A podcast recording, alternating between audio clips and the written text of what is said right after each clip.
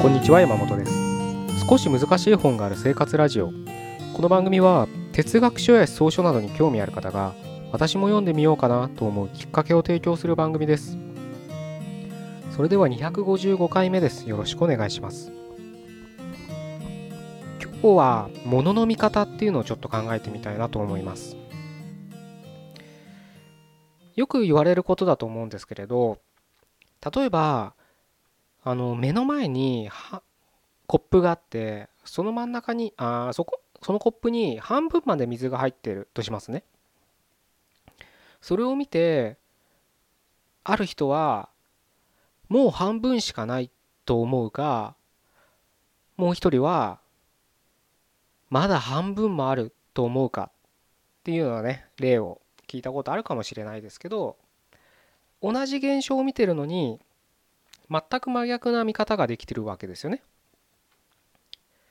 まあこれをねポジティブシンキングネガティブシンキングみたいな風に、えー、一般的になんか分かりやすくね言ったりする人もいますけれどまあ確かにねそういう考え方をする人たちする人たちっていうかねする傾向が強い人っていうのは多いですからどっちかの曲にねあのまあそういった時に、うん、そういうふうに言われるのも仕方ないのかもしれないんですけど僕はそこでちょっと疑問なのがじゃあ例えばねもう半分しかないよって思う人がその考えを変えられるかってとこなんですよ。やっぱりじゃあ水でもいいですけどお金でねせっかく貯めた100万円をね使って何かうん何でもいいです。ビジネスでも何かうん投資でもね何でもいいんですけどそれをね使って何かをしようとした時に例えばもう50万円使ってしまったと。ビジネスで先行投資でまあ広告打ったりとか何かを借りたりとか、えどっかのまあいろいろ使いますよねビジネスっていうのは。そういうので50万円を使った時にやばいやばいもうあともう50万しかないじゃん。やっぱり俺はビジネスを起こす才能なんてないんだみたいなね風に思うのかいや50万もねまだあるで50万分今使ってしまったけどその分学びもあったじゃないかって思えるみたいなところの例とも言えるまあ同じ例ですよねさっきの水の例としても。でさっきも言ったように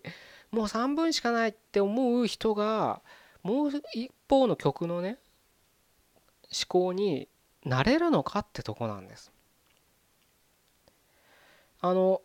当たり前なんですけど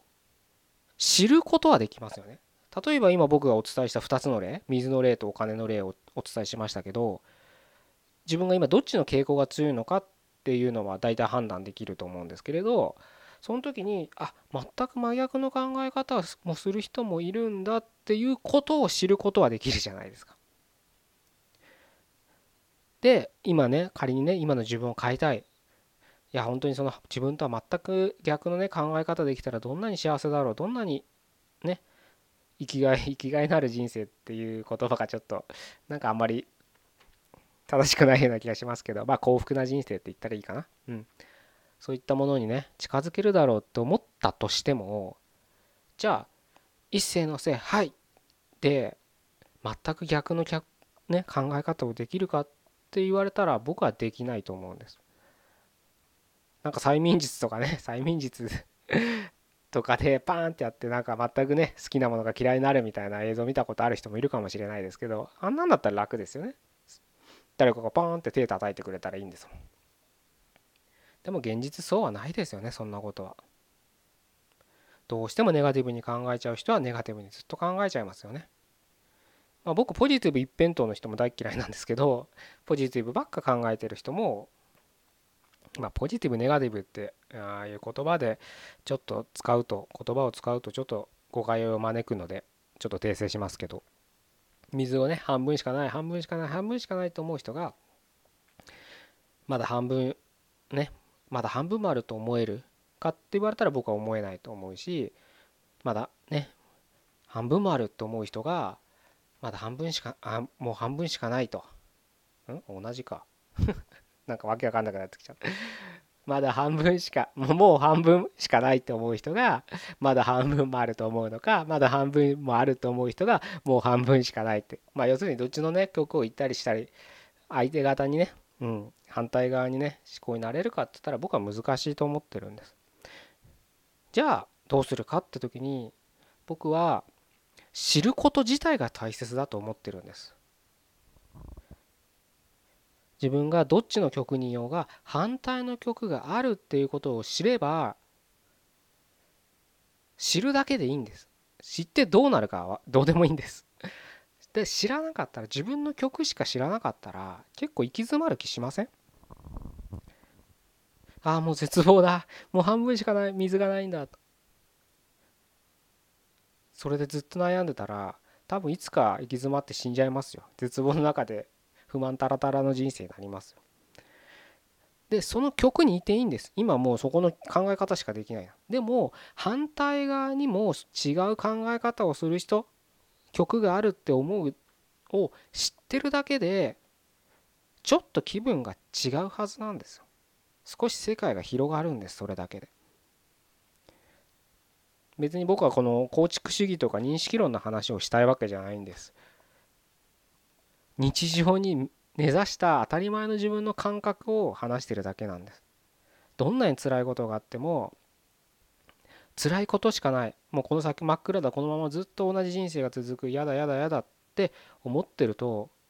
思思ってるとっていうかそこの世界にだけにいると本当に絶望ですよね。本当の絶望？うん。それこそ虚無が現れてくるはずなんです。でも他の反対の世界があるって知るだけで自分はいくら辛くて嫌だ嫌だ嫌だと思っても反対の曲があるっていう事実を知ってるだけで少し世界が見え方が変わるんです。毎日の過ごし方はつまらないかもしれないですよ。それが現実かもしれないです。でも